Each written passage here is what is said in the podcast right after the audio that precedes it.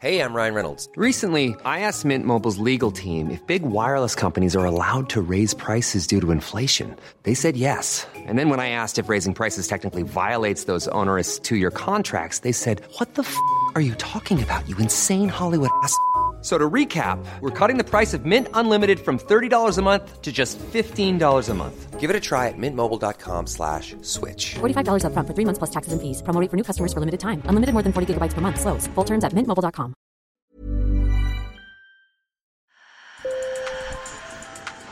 Bonjour. Hello. Hola. Marhaba bikoum. Sur le fil. Le podcast d'actu de l'AFP. Des nouvelles choisies pour vous sur notre fil info.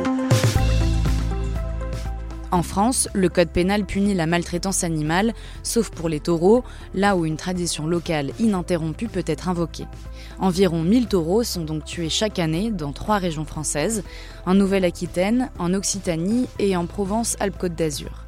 Et si le sujet fait de nouveaux débats, c'est parce que le député de la France Insoumise, Émeric Caron, veut complètement interdire les corridas en France.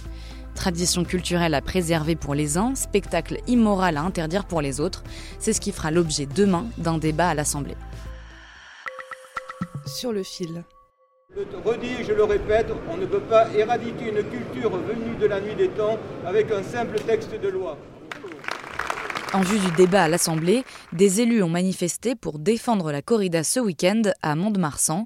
Ils étaient plusieurs à prendre la parole.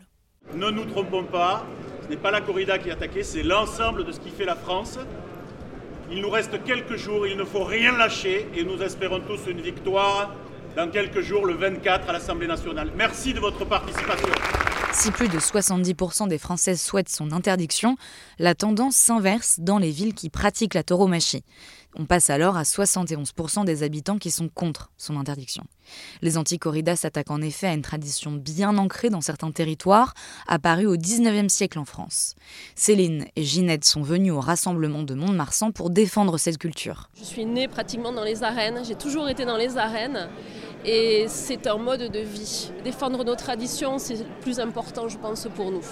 Moi, ce que je défendrai beaucoup, c'est surtout le taureau. Il est mis en valeur dans la corrida. Il est mis, c'est sa bravoure, sa caste, ça, tout ça. Pour le maire de Mont-de-Marsan, Charles Daillot, c'est une injonction venue de Paris. La corrida, c'est un prétexte. C'est un peu un cheval de Troie pour un député qui, depuis Versailles, a décidé de uniformiser les cultures dans les territoires. Aujourd'hui, c'est la corrida, demain sera la chasse, la pêche, des techniques d'élevage, pourquoi pas les langues régionales. Donc c'est ça qui se joue aujourd'hui. Un argument non recevable pour Lisa Lou, porte-parole du Gers, du Midi-Pyrénées et des Landes, pour le comité radicalement anti-corrida. Elle porte un pseudo pour s'exprimer. On ne sait jamais. Parce que souvent, euh, lors des manifestations que l'on peut faire, euh, l'accueil est très mauvais. Ça peut être des insultes. On s'est déjà fait cracher dessus carrément. Donc c'est simplement une précaution. Elle vit dans les Landes, le département qui compte le plus d'arènes en France. Elle veut interdire la corrida par cohérence. Pour l'alimentation, c'est une chose, mais pour le plaisir de tuer et d'emmener des enfants, c'est-à-dire qu'un enfant chez lui qui peut avoir un chat ou un chien, on lui dit ne lui fais pas de mal, c'est pas bien. Et lorsque les parents l'emmènent à la corrida, il voit ses parents applaudir alors que le taureau souffre, saigne et meurt. La culture, dès qu'elle a de la violence, ce n'est pas une culture. Si la torture, ce n'est pas une culture. Une tradition violente, il faut l'abolir. C'est pas de la violence. C'est pas de la violence, c'est justement un moment de vérité. Frédéric Pastor, adjoint à la mairie de Nîmes, en charge des festivités et de la tauromachie. Quelle est la finalité de ce combat entre cet homme et ce taureau? Bien évidemment, le taureau est, est, est, mort, mais je vous rappelle, et là, c'est une chose que les, les anticorridas, ceux qui s'y opposent, oublient complètement, le torero met sa vie en jeu. Alors moi, je vais vous mettre à l'aise.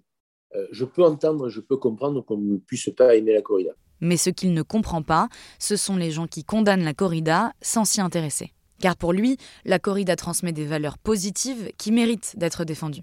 Ces valeurs d'engagement, ces valeurs de courage, ces valeurs de respect, c'est le don de soi, c'est euh, se surpasser, c'est combattre, c'est être combatif, c'est respecter les animaux, c'est aimer les animaux. Au-delà de la défense d'une tradition, les pro-corridas invoquent également un argument économique. Frédéric Pastor rappelle que les férias de Nîmes, créées autour des corridas, rapportent 60 millions d'euros à la ville chaque année. Mais les férias se dissocient de plus en plus des corridas. En effet, il y a l'aspect festif.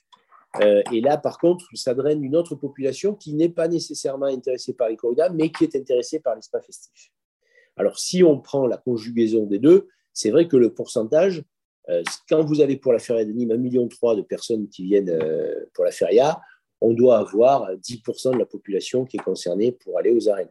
Mais, je le redis, je le répète, il y a feria parce qu'il y a corrida. S'il n'y a pas corrida, ça s'appellerait une kermesse. C'est justement le pari qu'Emeric Caron veut faire, continuer les ferias, mais sans corrida, et suivre le modèle catalan qui a interdit en 2010 la tauromachie.